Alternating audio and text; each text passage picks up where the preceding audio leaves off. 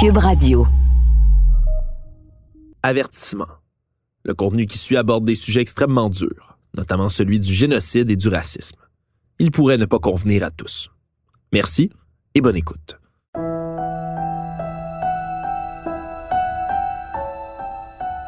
Les autorités guettaient les bouches de métro pour voir qui sortait. Ils cherchaient des hommes, des juifs, des juifs étrangers. Et si vous aviez la physionomie d'un juif, le gros nez, les gros sourcils, les cheveux noirs, peut-être le, teint un peu plus bronzé que des Français, ils vous demandaient des papiers. Et plus de 4000 juifs ont été arrêtés ce mois de mai 1941. Élie Dawang était un tout petit garçon en 1941 quand 4000 juifs sont arrêtés. Son père faisait partie des prisonniers. Mon papa a été dans le premier convoi de juifs à destination d'Auschwitz-Birkenau. C'était le 27 mars 1942. Dans ce convoi, il y avait un des hommes. Il y avait 1108 hommes qui sont partis. Et finalement, en 1945, de ces 1108 hommes qui sont partis, il n'y a rien qu'une vingtaine qui sont revenus. Mon papa a été un de ces 20. Quand c'est un des derniers survivants de l'Holocauste qui raconte un moment aussi poignant de sa vie, que sur les 1100 hommes à être partis en mars 1942, son père faisait partie des très rares à revenir vivant du camp d'Auschwitz. Quand on entend ça, on ne peut pas faire autrement que d'être ému et aussi de se rappeler de l'importance de cette histoire avec un grand H. Pourtant, malgré des témoignages comme celui-là, il y a encore aujourd'hui des milliers de personnes à travers le monde qui croient en des théories négationnistes, qui pensent que les camps de concentration de l'Allemagne nazie n'ont jamais existé, ou bien qu'Adolf Hitler est toujours vivant.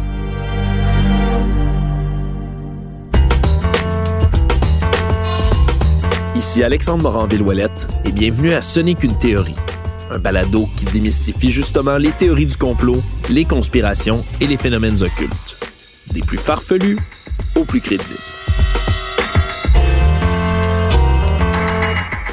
Aujourd'hui, nous allons décortiquer l'un des phénomènes les plus troublants du dernier siècle, le négationnisme du génocide contre le peuple juif par l'Allemagne nazie et son fureur, Adolf Hitler.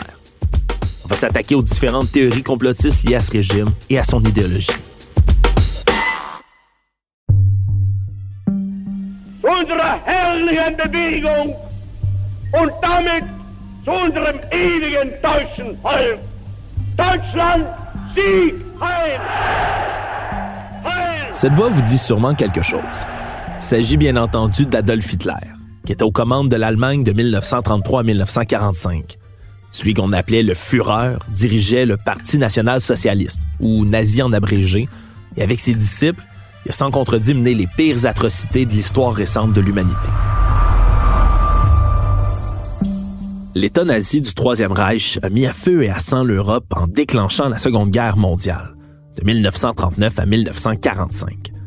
Hitler et son parti ont laissé l'Allemagne et l'Europe en ruine, et ça prendra la défaite totale du régime nazi et de ses alliés en 1945 pour mettre fin au conflit le plus meurtrier de l'histoire, qui coûtera la vie à environ 75 millions de personnes, dépendamment des estimations.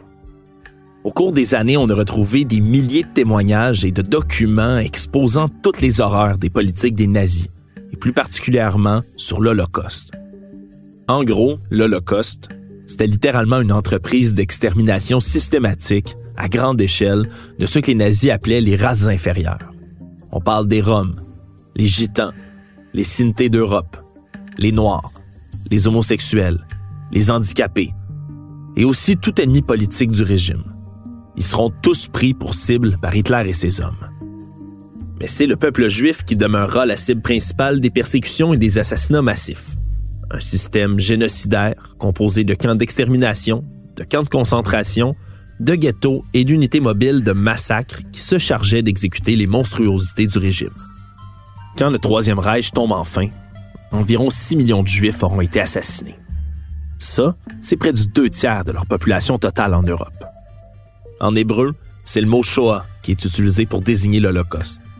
Shoah, ça veut dire anéantissement, cataclysme catastrophe, ruine, désolation.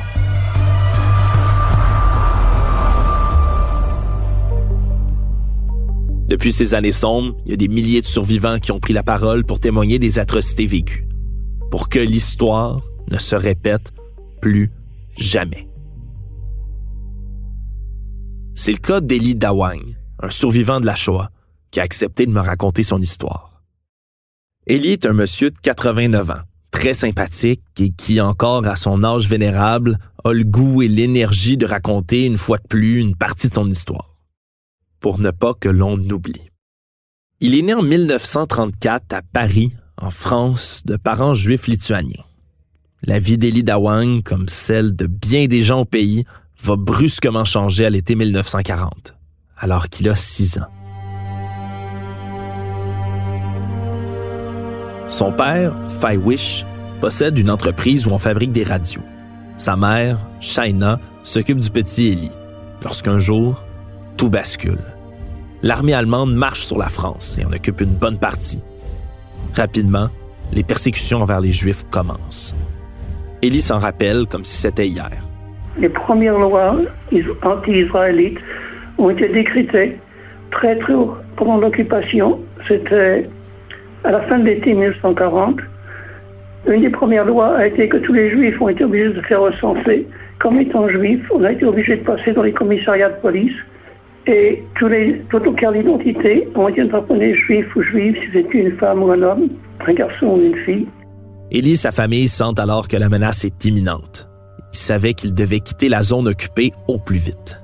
On était prêts à partir. Mais malheureusement, quelqu'un nous a rapporté aux autorités qu'on avait des faux papiers. On n'a jamais su qui nous a dénoncés, je ne sais pas. On a été dénoncés. Et je me rappelle, j'avais 7 ans et demi, je me rappelle, avec des souvenirs assez précis, tout ça s'est gravé dans ma tête. On sonne à notre porte, et qu'est-ce qu'on voit devant nous? Deux agents de police de Paris qui nous disent à tous les trois que nous sommes arrêtés. Qu'est-ce qu'on a fait Pourquoi sommes-nous arrêtés On a des faux papiers, et c'est un crime. Et tous les trois, on a été emmenés à la préfecture de police de Paris à partir de leur arrestation, les événements s'enchaînent très vite pour Ellie. Son père réussit in extremis à le faire sortir de prison pour ensuite le confier une connaissance. Malheureusement, Fawish et Shaina, ses deux parents, n'ont pas la même chance. Ils sont déportés peu de temps après dans des convois différents vers Auschwitz, le plus tristement célèbre des camps d'extermination nazis. Le père d'Elie fait partie du premier convoi de juifs français envoyé à ce camp-là. Dès son entrée, il travaille à trier les effets personnels et les vêtements qui sont confisqués aux prisonniers à leur arrivée. À un moment donné, Feiwish et plusieurs autres détenus doivent être envoyés d'Auschwitz à Varsovie, toujours en Pologne. Mais l'armée soviétique s'approche du camp et ils sont contraints d'aller vers l'Allemagne à pied. Il s'agit d'une des funestes marches de la mort. Il y en aura plusieurs. Feiwish est l'un des rares survivants de cette marche-là, alors que des dizaines de milliers d'autres prisonniers périssent, eux, de froid de faim ou d'épuisement. Heureusement, l'armée américaine finit par arriver et libérer le camp de Dachau en Allemagne, où le père d'Eli Dawang se trouve à ce moment-là. Mon papa a été libéré le 29 avril 1945 à Dachau, euh, les derniers jours de la guerre. Il a été repatrié euh, à la fin du mois de mai 1945. Il n'avait aucune idée, ne savait pas si j'étais vivant ou mort.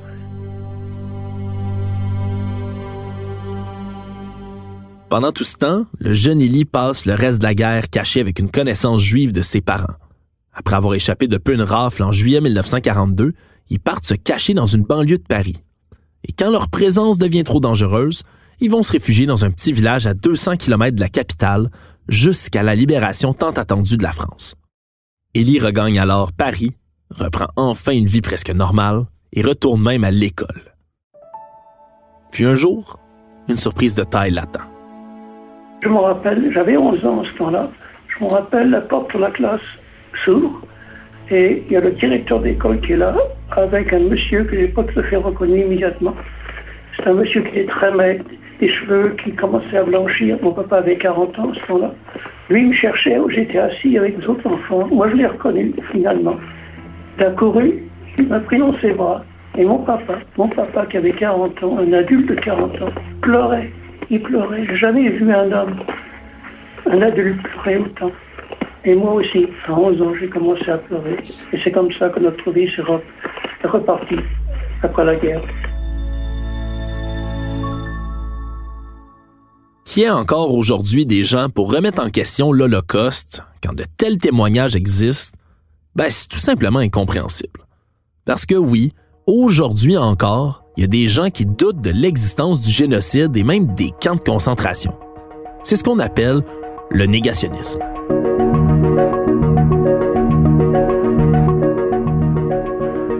Dans le dictionnaire Larousse, le négationnisme se définit comme une doctrine niant la réalité du génocide des Juifs par les nazis, notamment l'existence des chambres à gaz. Ça, c'est une des expressions modernes de l'antisémitisme, de la haine des Juifs. Le régime nazi a beau être tombé, l'idéologie haineuse, elle, s'est marginalisée, mais c'est jamais complètement éteinte. Pourtant, régulièrement, des films sont produits, des livres sont publiés qui racontent cette histoire qui a été vécue par des millions de personnes, qui analysent sous toutes les coutures la catastrophe humaine qu'est l'Holocauste. Partout dans le monde, il existe des institutions qui sont dédiées même au sujet. C'est le cas du Musée de l'Holocauste de Montréal, qui s'est donné comme mission de récolter des témoignages comme ceux d'Elie Dawang pour sensibiliser les générations futures. Audrey Dicop en est la directrice adjointe. Pour elle, ça fait aucun doute on l'expliquera jamais assez. L'Holocauste, c'est devenu euh, la référence euh, de l'horreur absolue. En fait, l'Holocauste, c'est entrer dans la culture populaire. Même s'il y a des gens qui vous disent qu'ils n'en ont pas entendu parler ou qui ne connaissent pas cette histoire, mais n'empêche que chaque année, il n'y a pas un film qui ne sort pas sur l'Holocauste.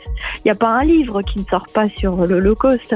on en parle quand même très souvent mais c'est pas parce qu'on en parle souvent qu'on l'a bien compris. Qu'on l'a bien compris ou qu'on y croit tout court. Parce que malgré l'avalanche de preuves physiques et orales, le négationnisme persiste. Pourtant, des preuves, il y en a des tonnes. Au musée de l'Holocauste, on a à peu près 14 000 euh, objets euh, en collection et 800, euh, presque 900 témoignages enregistrés.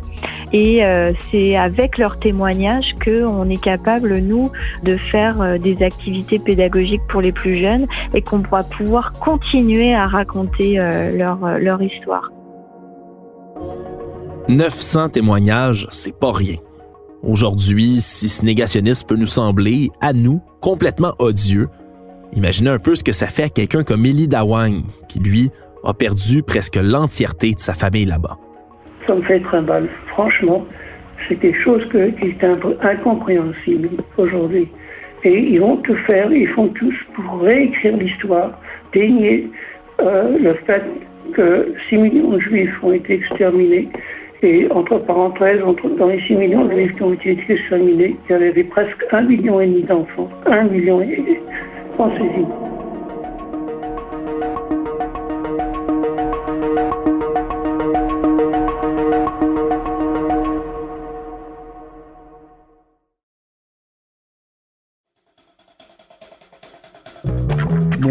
Stéphane Berthomé et j'ai le plaisir de vous présenter une nouvelle série documentaire sur l'univers criminel montréalais.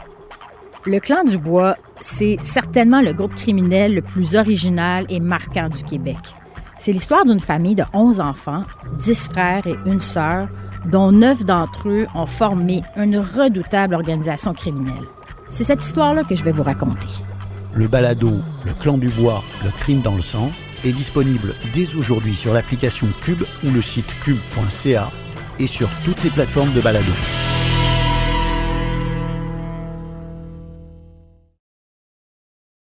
Je trouvais important, par respect pour les victimes dont les traumas sont encore très intenses, de traiter d'abord du négationnisme avant d'aborder toutes les autres idées conspirationnistes entourant les nazis, dont plusieurs peuvent sembler farfelues. Parce que non, la fascination envers les nazis ne se limite pas qu'au négationnisme historique. Loin de là. Beaucoup de théories complotistes entourant le Troisième Reich pullulent encore dans l'espace public. Ils sont souvent alimentées par les courants néo-nazis, mais aussi par des amateurs de phénomènes occultes.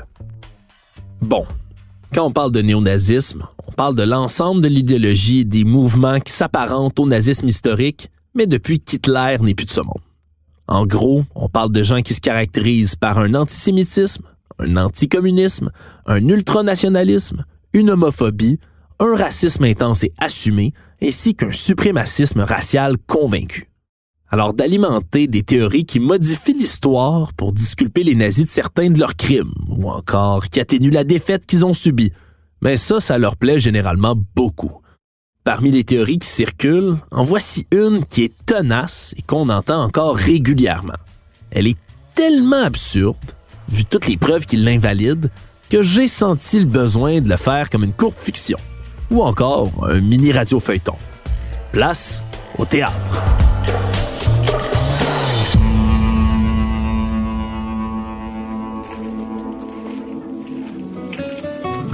Le soir tombe doucement sur le petit village de San Antonio, en Argentine.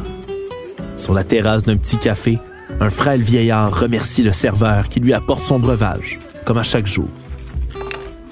Muchas gracias, Silvio. Il soupire avant d'en avaler une première gorgée.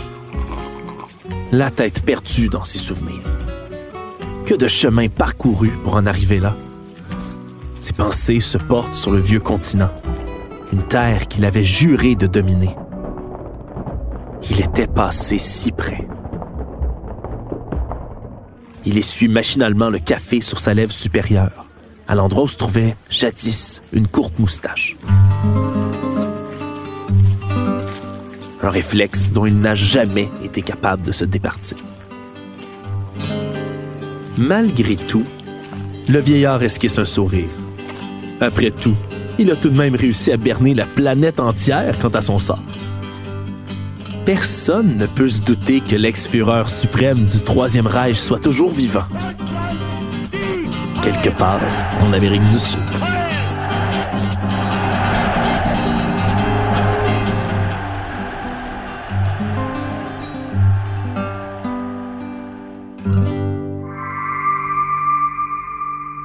Ça peut vous faire sourire parce qu'il s'agit d'une pure invention qui est digne d'un début de film hollywoodien. Il n'y a rien de vrai là-dedans. Et pourtant, le mythe selon lequel Adolf Hitler aurait survécu jusqu'à aujourd'hui est, lui, encore bien vivant.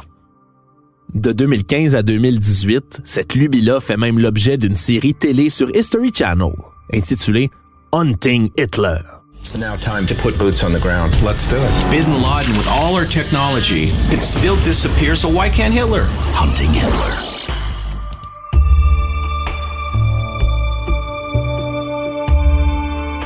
L'idée qu'Hitler aurait pu s'enfuir en Argentine ne vient pas de nulle part. Ce qui est vrai, c'est que de nombreux criminels de guerre nazis ont réellement trouvé le moyen de fuir en Amérique du Sud après la guerre. Ça a été le cas de Joseph Mengele, surnommé l'ange de la mort, le médecin sanguinaire du camp d'Auschwitz. Même chose pour l'architecte de la Shoah, Adolf Eichmann. Il va réussir à vivre en Argentine pendant des années avec sa famille avant que des agents israéliens le retrouvent pour l'extrader, le juger et finalement le pendre pour ses crimes. Mais le scénario d'Hitler vivant en Argentine, ça, c'est tout simplement impossible. En avril 1945, quand il a senti la fin approcher, il s'est suicidé avec sa maîtresse Eva Braun dans son bunker de Berlin. Bien que son corps ait été par la suite brûlé par ses subordonnés, un morceau a bel et bien résisté à la crémation et a été ramené par la suite par les forces russes jusqu'à Moscou. Rien de moins qu'un bout de la mâchoire du Führer. Bien évidemment, le fait que cette preuve ait été jalousement gardée dans les archives secrètes russes depuis ce temps-là a fortement contribué à l'hypothèse selon laquelle le Führer ne serait pas mort. Du moins, jusqu'en 2018, lorsque des scientifiques français ont été autorisés à examiner les derniers restes du dictateur. Les résultats sont sans équivoque. La mâchoire est bien la sienne. Comment sait-on ça? Hitler avait une très mauvaise santé dentaire. Il a souvent visité le dentiste pour remplacer la plupart de ses dents. De par ses dossiers médicaux encore existants à ce jour, on a pu reconnaître hors de tout doute que cette mandibule était bien la sienne. En plus, Hitler est un végétarien très strict. Les analyses microscopiques ont révélé absolument aucune trace de viande dans ses dents, ce qui aurait été une incohérence majeure.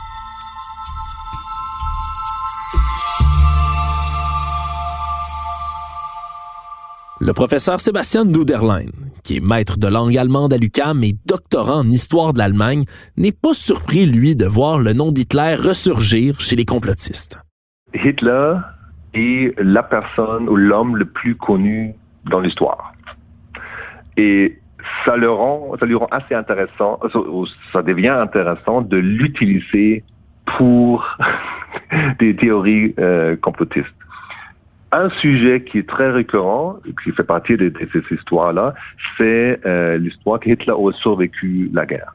Ce qui est, bah, il s'est tué, s'est suicidé, on a eu trouvé le corps, etc. Mais Staline lui-même avait dit quelques jours plus tard que Hitler était encore vivante. Euh, et, et, donc, il a lancé un peu euh, cette, euh, conspiracy, si vous voulez. Alors, des, des complotistes continuent à bâtir sur cet événement-là à l'époque.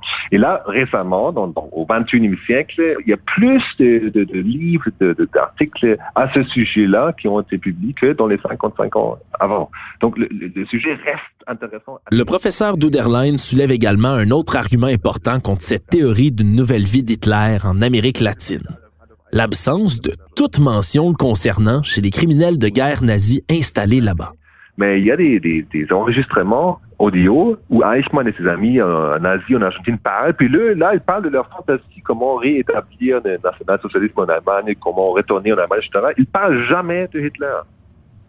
Alors, l'idée que Hitler se serait échappé, mais qu'eux ne le savent pas, et puis il n'y a pas de contact, c'est pas possible. Donc, pourquoi eux n'en parlent pas s'il si, aurait vécu?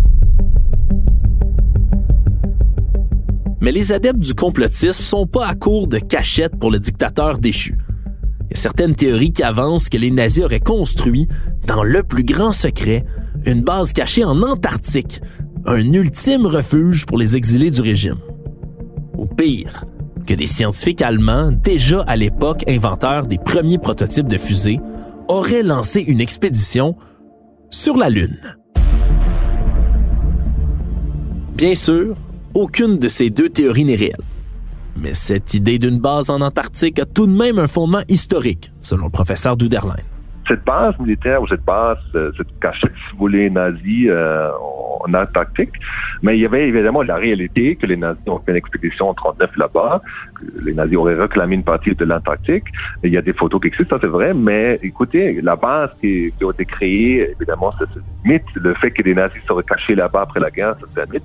Mais des personnes comme la personne la plus connue en Allemagne, Axel Stolz, un biologue, qui lui continue au moins jusqu'à 2014, je pense qu'il est mort. Elle a continué d'organiser régulièrement des rencontres à Berlin, des, rencontres de la Nouvelle Soie où justement ben, les gens se rencontrent, puis parlent, qui discutent et, se montrent entre eux des preuves comme quoi cette base existe bel et bien, ou a bel et bien existé, puis euh, euh, les nazis, dès qu'on nazis seraient échappés là-bas. Mais là, s'ajoutent les ufologues qui se soucoupent, euh, et, donc c'est tout un mélange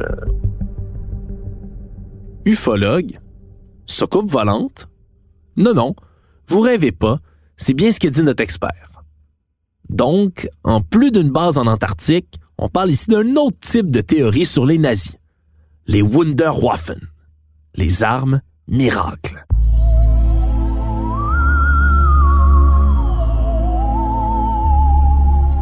Au cours de la Deuxième Guerre mondiale, l'Allemagne nazie a déployé tout le savoir-faire de ses meilleurs ingénieurs pour tenter de prendre l'avantage technologique sur le champ de bataille. Et les inventions qui en ont émergé à l'époque étaient absolument phénoménales. On peut penser au Messerschmitt ME-262, le tout premier avion de chasse opérationnel à moteur à réaction de l'histoire. Ou encore aux missiles V1 et V2, dont le deuxième modèle jettera les bases de l'exploration spatiale. Au fur et à mesure qu'il devient évident que l'Allemagne va perdre la guerre, le ministère de la propagande nazie se met à vanter ces armes-là comme LA solution pour parvenir à l'emporter. Le terme Wunderwaffen, qui veut dire arme miracle, est utilisé pour les désigner. Sébastien Duderlein.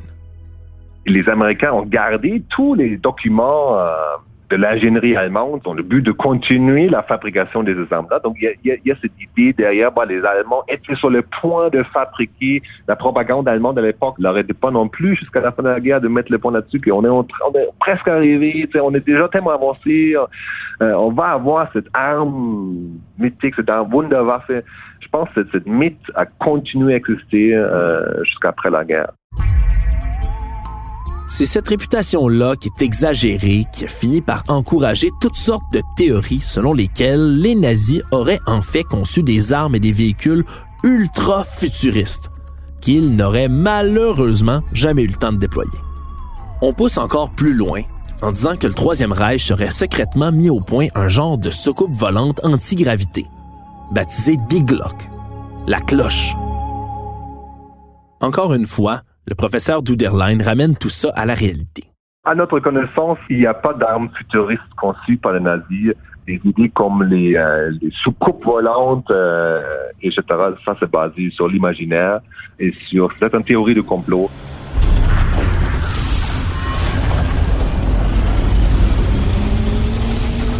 Alors l'idée d'une soucoupe volante gravée d'une croix gammée flottant au-dessus d'une base cachée sous les glaces de l'Antarctique où se planquerait toujours un Hitler âgé de 134 ans, oubliez ça. Encore une fois, certaines de ces théories peuvent sembler absurdes ou même ridicules. Mais les atrocités commises par Hitler et son régime, elles, sont bien réelles. Pourtant, certaines personnes semblent pas comprendre la portée des symboles rattachés à cette sombre période de l'histoire. Durant la pandémie, par exemple, des groupes d'opposants aux mesures sanitaires ont manifesté en portant l'étoile jaune, marque imposée aux Juifs sous l'occupation nazie. C'est un geste qui a profondément renversé Audrey Licop. Dans le fond, dire que le passeport sanitaire, c'est la même chose que l'étoile jaune, c'est dire que la souffrance des Juifs pendant l'Holocauste, c'était pas si grave que ça. Parce que là, on ne peut pas dire que les personnes qui refusent le passeport sanitaire sont en souffrance quotidienne. Ils ne sont pas euh, affamés, ils ne sont pas ghettoisés, ils ne sont pas euh, déportés. Donc c'est une insulte pour les 6 millions de personnes juives qui ont été assassinées euh, parce qu'elles étaient nées juives. Et juste le fait d'être nées les mettait en danger. Vous imaginez donc que ça affecte également quelqu'un comme Elie Dawang, à qui on a déjà véritablement imposé ce symbole-là. Porter l'étoile jaune juive, c'est quelque chose de complètement immoral. C'est la preuve de l'importance de l'éducation sur le sujet de l'Holocauste, selon Audrey Licop. Il y a des recherches qui ont été faites et ce qu'il en ressort, c'est que ceux qui ont reçu un enseignement sur l'Holocauste sont plus tolérants et sont plus à l'aise avec la diversité. Et ils sont surtout plus enclins à contester des informations qui sont incorrectes ou biaisées. Ce qu'on peut retenir de tout ça, c'est qu'on ne doit pas, on ne peut pas oublier l'histoire. Parce que les horreurs de la guerre, de l'intolérance et de la haine n'appartiennent pas qu'au passé, malheureusement. L'invasion de l'Ukraine par la Russie en est la preuve, surtout que celle-ci s'est faite encore une fois sous le spectre de la désinformation. Parce que le président russe, Vladimir Poutine, prétend vouloir dénazifier l'Ukraine en l'envahissant. Un prétexte complètement bidon. Comme quoi, qu'elle soit pro-nazi ou anti-nazi, la désinformation n'apporte rien de bon. Et pour le peu de personnes qui peuvent encore se souvenir des horreurs de la Deuxième Guerre mondiale et de l'intolérance, c'est un retour en arrière qui donne froid dans le dos.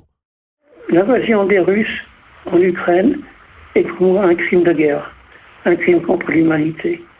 J'ai jamais conçu de voir en Europe l'invasion, la guerre, encore une fois, éclatée en 2022. Et Poutine et son gouvernement et ses acolytes devraient être jugés et condamnés pour cette action. C'est là l'ironie suprême, de justifier une invasion militaire violente en brandissant le spectre du nazisme. Mais ça démontre encore une fois le référent du mal absolu qui est devenu l'héritage d'Adolf Hitler. Un legs qui n'a pas fini de répandre son influence malsaine. Pour notre part, il est facile de retrouver les sources de nos informations, justement pour en vérifier la crédibilité.